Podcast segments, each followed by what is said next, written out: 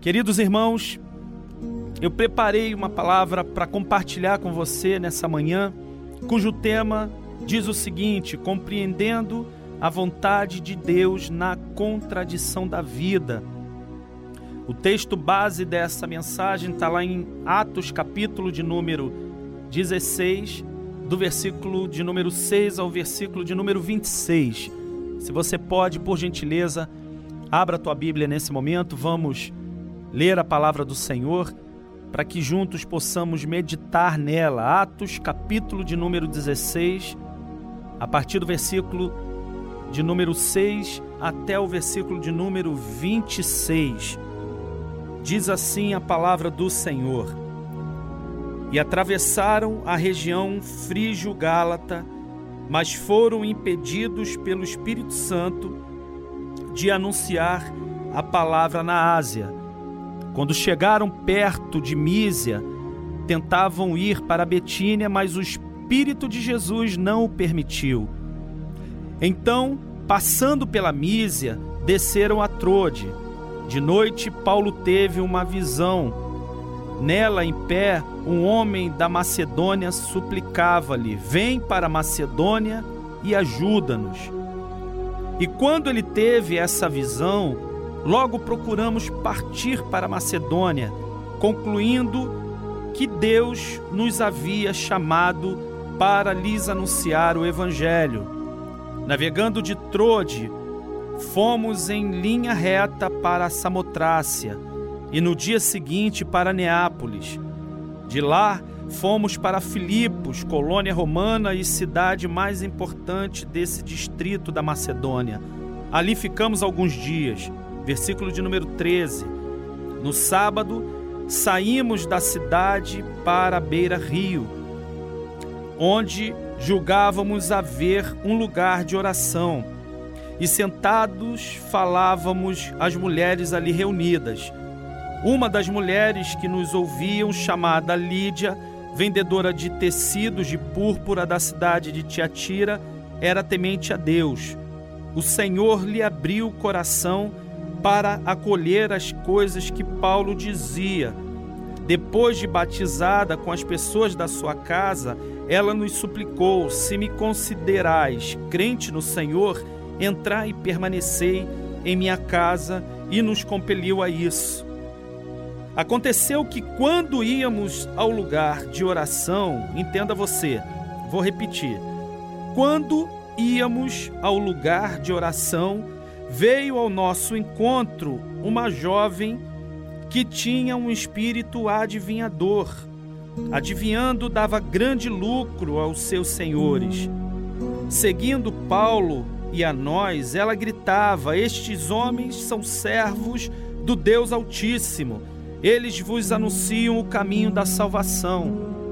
Ela fez isso por muitos dias, mas Paulo, já aborrecido com isso, voltou-se e disse ao espírito: Eu te ordeno em nome de Jesus Cristo que saia dela.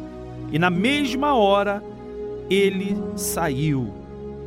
Quando viram que a esperança do seu lucro havia desaparecido, seus senhores prenderam Paulo e Silas e os arrastaram para a praça perante as autoridades e apresentando-os aos magistrados, disseram: Esses homens que são judeus estão perturbando a nossa cidade.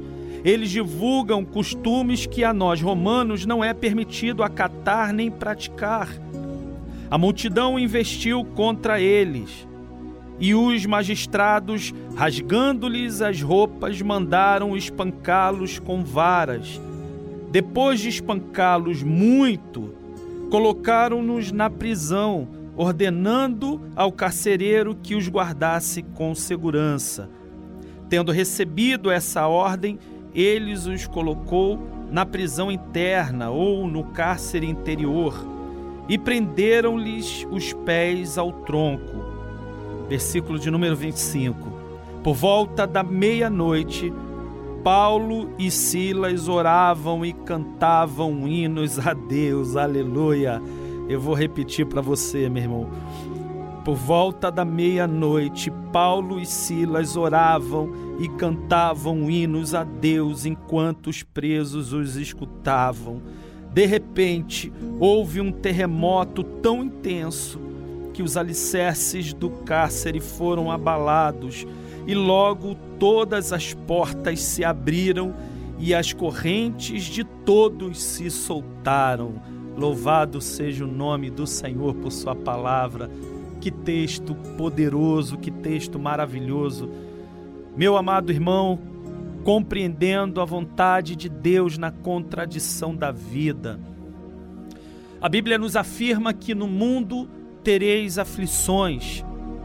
A vida é repleta de situações que nos toma de assalto, onde em muitos momentos da nossa caminhada nós somos surpreendidos com acontecimentos que mudam o curso da nossa vida.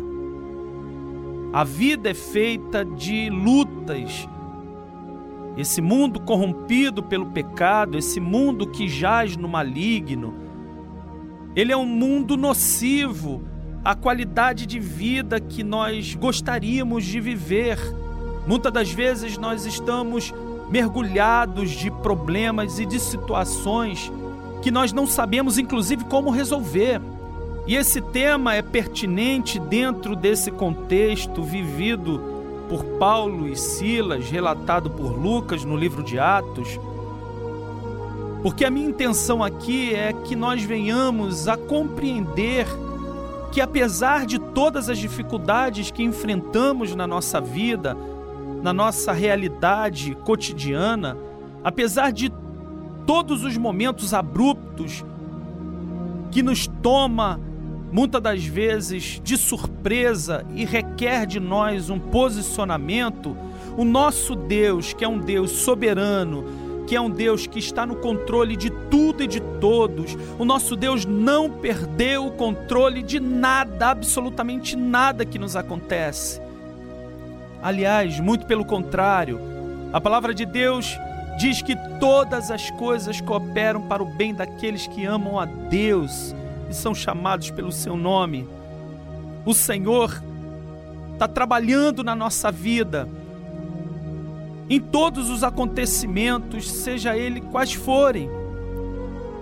E para compreender a vontade de Deus, meu querido irmão, nós precisamos viver aquilo que Paulo ministra lá em Romanos 12: transformai-vos pela renovação do vosso entendimento, para que compreendais a boa, perfeita e agradável vontade de Deus.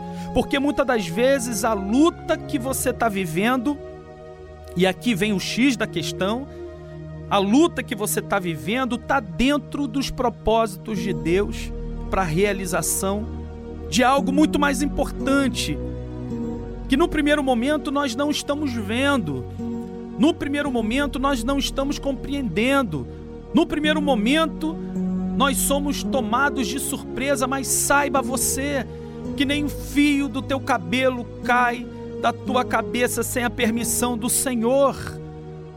Nada acontece aleatório a uma conspiração do céu em favor da tua própria vida.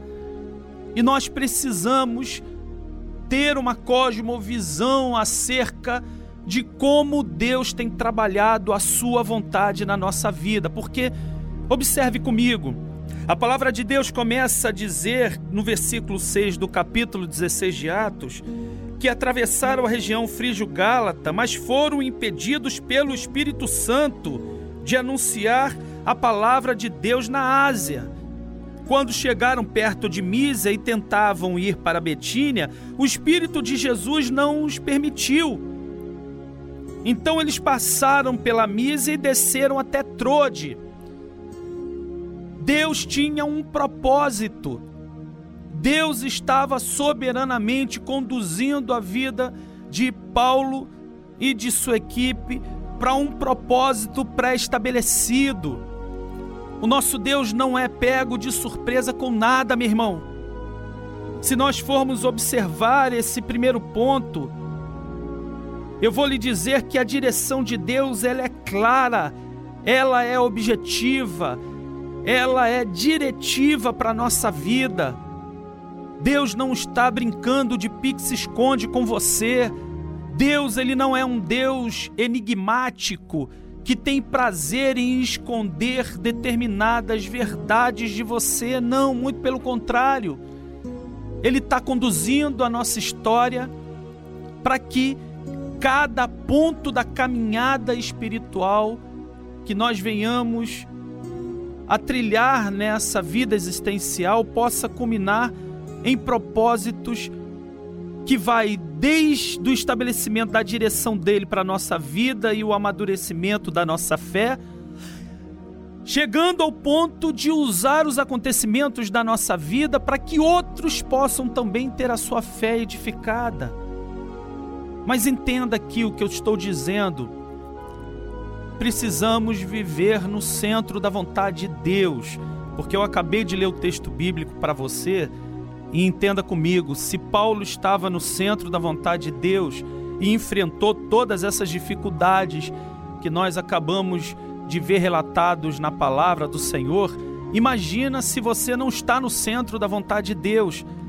Muitas das vezes, como pastor, eu me preocupo muito com pessoas que vão tomando as suas decisões na vida sem se preocupar em buscar a direção de Deus, sem se preocupar é, em qual é a vontade de Deus para sua vida.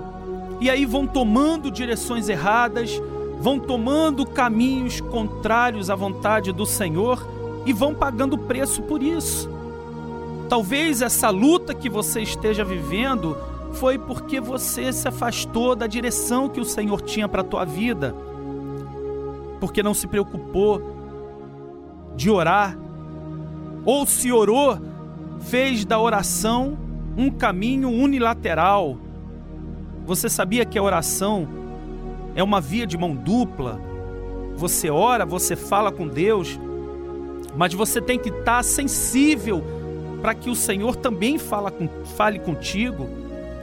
Paulo estava sensível à direção de Deus para a vida e para a caminhada ministerial dele, a ponto da palavra nos afirmar que o Espírito Santo os impediu de anunciar a palavra na Ásia. Sabe o que, que isso me indica? Entenda aqui o que eu vou dizer. Nem tudo que é em nome de Jesus é de Jesus. Entenda a profundidade disso. Às vezes a gente está fazendo alguma coisa em nome de Jesus mas Jesus não tem nada a ver com isso. Complicado essa conceituação, né? Porque aquilo que é de Jesus tem que ser dito e confirmado por Jesus. Às vezes você está numa direção dizendo que está fazendo alguma coisa em nome de Jesus, mas Jesus não tem nada a ver com isso. E outro detalhe: nem toda vontade de Deus é vontade de Deus para mim. É a vontade de Deus que o Evangelho seja pregado na Europa, na África, na Ásia, mas o Senhor me chamou para pregar o Evangelho em Pernambuco.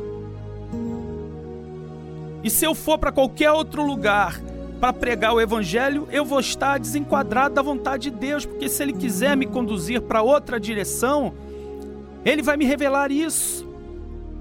Então, em nome de Jesus, Ouça o que eu estou dizendo nessa manhã de sexta-feira. Às vezes as coisas não estão dando certo, às vezes as coisas não estão acontecendo da maneira que deveriam, porque mesmo em nome de Jesus você está fazendo algo que Jesus não está aprovando para que seja realizado por você. Você lembra de, de Jonas? Que é outro detalhe que eu quero fechar esse primeiro ponto com você. O Senhor deu uma direção para Jonas: Jonas, vai para Nínive. Ele pagou passagem para seguir na direção contrária, ele foi para Tarsis. E quando estamos desenquadrados da vontade de Deus, tomando e assumindo as decisões da nossa própria vida, as consequências vêm e a tempestade tomou aquele navio e houve perdas e houve o medo da morte. E a Bíblia diz, e ela é clara em nos afirmar, que o próprio Deus estava por trás daquela tempestade. Às vezes a mão de Deus está impedindo que determinados acontecimentos sejam realizados na tua vida, porque estamos em discordância daquilo que Deus tem para nós. E como resolvemos isso? Meu irmão, vida de oração. Precisamos orar mais, precisamos ler mais a palavra, precisamos estar mais ligados e sensíveis à voz de Deus, precisamos, muitas das vezes, ter a persistência de interceder. Às vezes, o Senhor está nos chamando a um posicionamento intercessório é levantar de madrugada onde o celular não toca, onde ninguém te chama, onde você vai poder ali naquele momento buscar ao Senhor, clamar ao Senhor, para que o Espírito Santo fale ao teu coração, para que você não saia do foco da direção do Senhor. Segundo ponto que eu observo aqui, versículo de número 13 diz que depois que Paulo teve a visão do varão macedônico aparecendo para ele em Trode, ele pegou um navio e seguiu para Macedônia. Na Macedônia, eles foram buscar um lugar de oração. Primeiro ponto, a gente entende que Paulo estava debaixo da direção de Deus.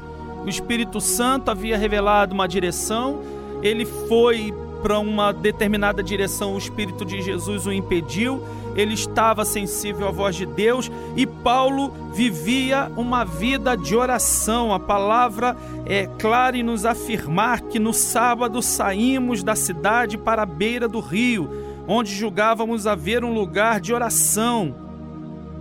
E ali eles pregaram o evangelho, compartilharam do evangelho com umas mulheres que estavam assentadas naquele lugar. Isso nos indica que Paulo tinha uma vida de oração, de relacionamento profundo com Deus.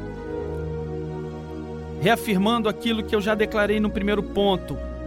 Mas apesar disso, apesar de toda essa sensibilidade, de toda essa comunhão, apesar de toda essa vida mergulhada no relacionamento íntimo com o Senhor, Paulo ele se viu numa situação onde a contradição, que é um ponto básico do tema dessa mensagem, a contradição da vida lhe pegou de assalto, porque o terceiro ponto, Deus permite, na sua soberana vontade, passarmos por lutas. Sabe por quê, meu irmão? Porque tudo tem um propósito. Tudo tem um propósito, seja para nos amadurecer, seja para tratar do nosso caráter, seja para que o enfrentamento dessa luta na confirmação da nossa fé possa servir de testemunho. Tem um texto de Tiago, capítulo de número 1, versículo de número 2, que eu sou apaixonado por esse por esse texto que Tiago nos declara que meus irmãos tende por motivos de grande alegria o passardes por várias provações, sabendo que a provação da vossa fé, uma vez confirmada, produz perseverança. E a perseverança deve ter ação completa para que sejais perfeitos em íntegros e em nada deficientes. Para de reclamar da tua luta, para de emprestar a tua boca para o desânimo. Para de abrir a tua boca para reclamar com Deus e reclamar de Deus. Meu irmão, o Senhor não perdeu o controle da tua vida. E nessa manhã, Ele me trouxe até aqui para que, em nome de Jesus, você possa enxergar todas as lutas, todas as dificuldades dentro de uma dimensão maior, porque nós temos que crer que há um Deus, um Pai celestial, um Pai de amor, que está trabalhando o nosso caráter e a nossa vida para o nosso crescimento e para o cumprimento da Sua vontade na nossa história. tudo tem um propósito. Os nossos sofrimentos têm um propósito. As nossas lutas têm um propósito. E por que, que eu estou dizendo isso? Acompanhe comigo esse último ponto. Aconteceu que, quando íamos ao lugar de oração, veio ao nosso encontro uma jovem que tinha um espírito adivinhador e que, adivinhando, dava lucro aos seus senhores. Ou seja, uma moça possuída por um espírito maligno. Seguindo Paulo e a nós, ela gritava: Estes homens são servos do Deus Altíssimo, eles vos anunciam o caminho da salvação. Ela fez isso por muitos dias mas Paulo, já aborrecido com isso, voltou-se e disse ao espírito: Eu te ordeno em nome de Jesus Cristo que saia dela. E na mesma hora ele saiu. Entenda que até esse momento Paulo estava fazendo tudo certo. Entrou de Paulo tem a visão debaixo da direção do Senhor. Venha Macedônia e nos ajude ele obedece, ele corresponde à vontade de Deus, pega um barco, vai para Macedônia. Na Macedônia, ele estava já há alguns dias indo ao lugar de oração, indo orar, indo buscar o Senhor, sensível na intimidade, no relacionamento com Deus. Ali ele ministra a Lídia e aquelas mulheres que ali estavam, e no centro da vontade do Senhor, ele faz aquilo que nós fomos chamados a fazer, a se opor aos levantes do inimigo. Ele repreendeu aquele demônio no nome de Jesus para que aquele demônio saísse daquela moça e aquela moça foi liberta. Ora, ele cumpriu a vontade de Deus, ele foi usado pelo Senhor para que aquela moça fosse liberta.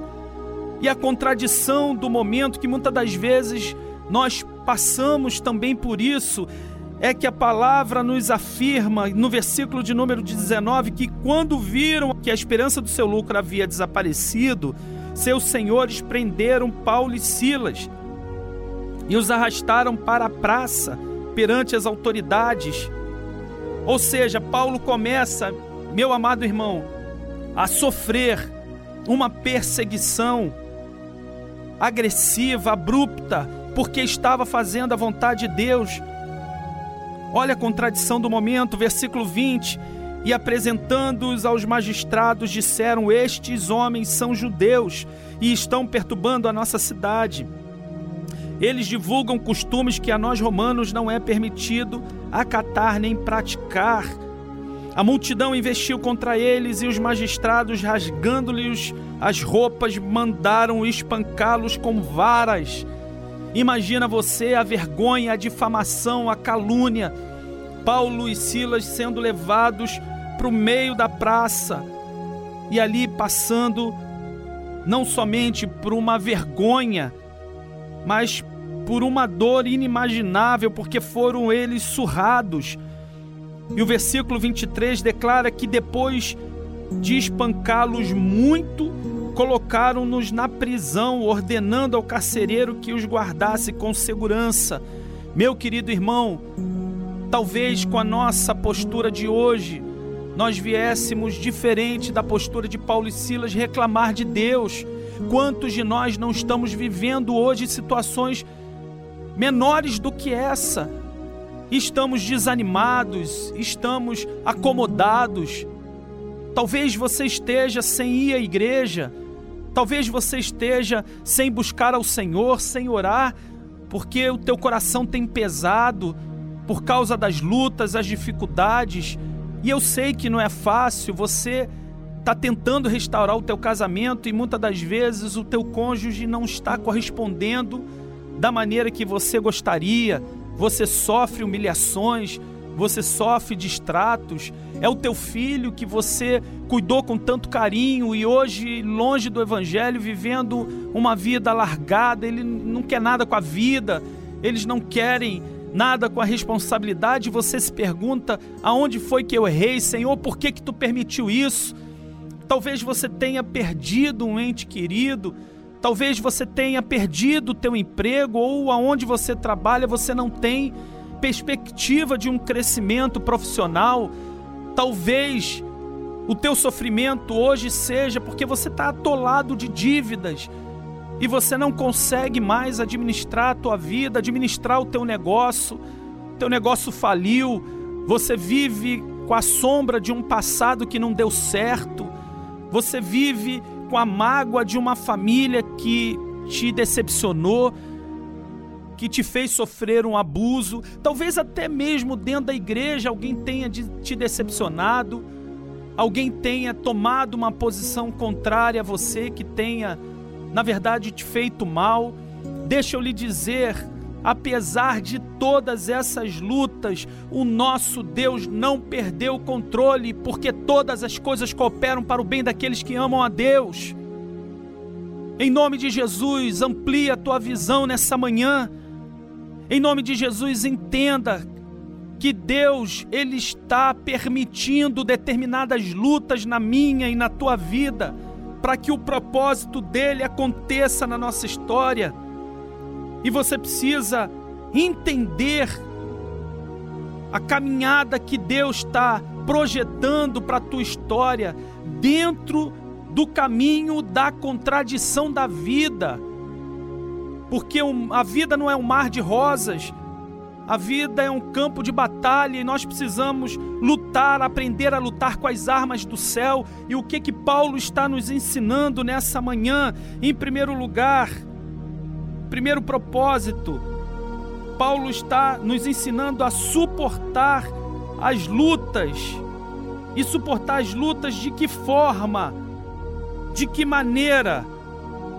Está aqui posto na palavra, meu irmão, que depois deles serem colocados no cárcere interior, e cárcere interior, a prisão interna era a prisão mais bem guardada de um presídio, por assim dizer, naquela época, para criminosos é, perigosos, e tendo sido colocado é, troncos nos seus pés, Paulo e Silas oravam e cantavam louvores a Deus.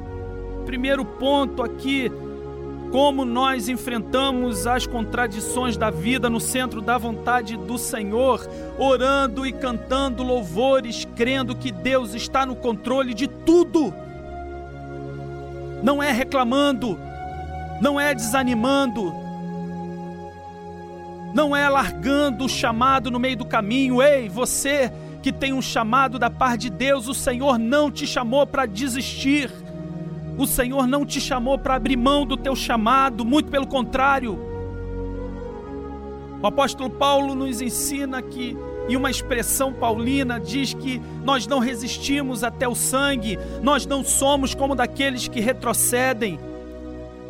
Meu irmão, nós precisamos ser fortes e corajosos nós precisamos nos posicionar conforme o salmista nos ensina, os que confiam no Senhor são como os montes de Sião que não se abalam, mas permanecem para sempre.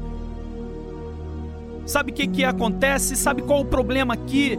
É que todos os acontecimentos contraditórios da vida, muitas das vezes você desanima, você reclama, você acha que Deus não está te vendo, que Deus não está te olhando, muito pelo contrário. É por isso que é tão importante entendermos essa palavra nessa manhã. Deus, Ele quer que você corresponda à contradição do momento no centro da sua vontade, como Paulo e Silas fizeram, orando e cantando louvores, porque Deus tem propósitos a serem cumpridos e o primeiro deles é fortalecer a tua fé Segundo propósito, a manifestação do poder de Deus. Deus quer manifestar o seu poder através da tua vida. Meu irmão, você não tem ideia daquilo que Deus tem preparado para realizar na tua história e através da tua história. Pessoas verão o poder de Deus manifesto em você, conforme foi visto naquela prisão, porque o versículo 26 diz que de repente houve um terremoto tão intenso que os alicerces do cárcere foram abalados, e logo todas as portas se abriram e as correntes de todos se soltaram. Aleluia! Sabe o que, que eu entendo com isso aqui? que Deus há de manifestar o poder dele através da tua vida, a ponto de trazer libertação, a ponto de mexer com as estruturas daquilo que está estagnado, daquilo que está amarrado, daquilo que está preso, e nós só manifestamos o poder de Deus quando vamos até as últimas consequências, vivendo pela fé, vivendo pela convicção, apesar de tudo, nós nos mantendo firmes no Senhor, a gente gera um tsunami do poder de Deus em tudo e todos. Às vezes a gente fala assim, Senhor, mas por que que tu não veio? Senhor, por que que tu não manifestou o teu poder? Senhor, por que que tu não interviu? Meu irmão, ele não fez porque ele queria realizar o propósito dele a partir da tua vida. E por último, para terminarmos, Deus ele tinha um propósito muito maior. Sabe qual era o propósito que eu entendo aqui? Deus ele queria através de Paulo e Silas salvar o carcereiro e a sua família. Porque a palavra do Senhor é clara em nos afirmar no versículo de número 31 que crê no Senhor Jesus e tu e a tua casa sereis salvos. O propósito de Deus no teu sofrimento, na tua luta é muito maior pessoas vão ser trazidas à presença de Deus, pessoas serão transformadas pelo poder de, de Deus através da tua perseverança.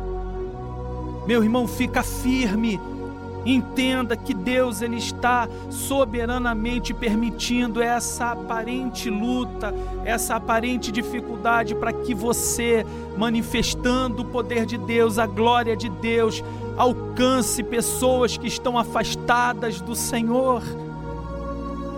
Muitas das vezes, pessoas dentro da nossa casa não são transformadas, não são salvas porque nós não sabemos dar testemunho do Deus pelo qual nós professamos na igreja. Nós não podemos ser um crente de fé, um crente de fidelidade apenas dentro da igreja, meu irmão. Nosso primeiro ministério é a nossa casa, é a nossa família. Nós precisamos manifestar a glória de Deus dentro da nossa casa para aqueles que nos conhecem na intimidade dos relacionamentos porque eu tenho certeza que você, se você mudar o teu procedimento, se as pessoas começarem a ler a palavra, não somente através daquilo que você fala, mas principalmente através das tuas atitudes, eu tenho convicção de que o teu marido, de que a esposa, de que o filho, de que o pai, de que a mãe, elas se renderão à presença do Senhor Deus tem um propósito em tudo. Se Paulo e Silas não passassem por aquela luta, aquela família não seriam salvas, aqueles presos não ouviriam do testemunho do amor de Deus. Não seja egoísta de querer entender os propósitos de Deus apenas para a tua vida, o propósito de Deus é muito maior. Muitas das vezes nós dizemos para o Senhor: Senhor, eu sou um vaso nas tuas mãos. Senhor, me usa. Senhor, faz de mim o que o Senhor quer. Aí sabe o que Deus faz? Beleza. Então toma aí, vai lá para Macedônia, faz tudo o que eu quero e sofra. Por amor ao meu nome, sofra, orando e cantando louvores. Foi assim que você combinou comigo? E aí Deus permite. Aí eu digo para você quantas oportunidades você não está perdendo, porque está abrindo mão da tua fé e da convicção do teu coração. Eu finalizo dizendo o seguinte: aquele que começou a boa obra na tua vida, aleluia, há de completá-la até a vinda de Cristo Jesus. Todas as coisas cooperam para o bem daqueles que amam a Deus. Não perca a fé, não perca a convicção que o teu Deus está no controle de todas as coisas, porque já já o Senhor vai revelar a sua vontade para a tua vida. E a vontade de Deus passa pela contradição desse momento. Lembra de Abraão, o capítulo de Gênesis 19? Pois Deus Abraão a prova Muitas das vezes o Senhor nos coloca à prova para que a nossa fé seja confirmada nele e para que esse testemunho alcance outras pessoas.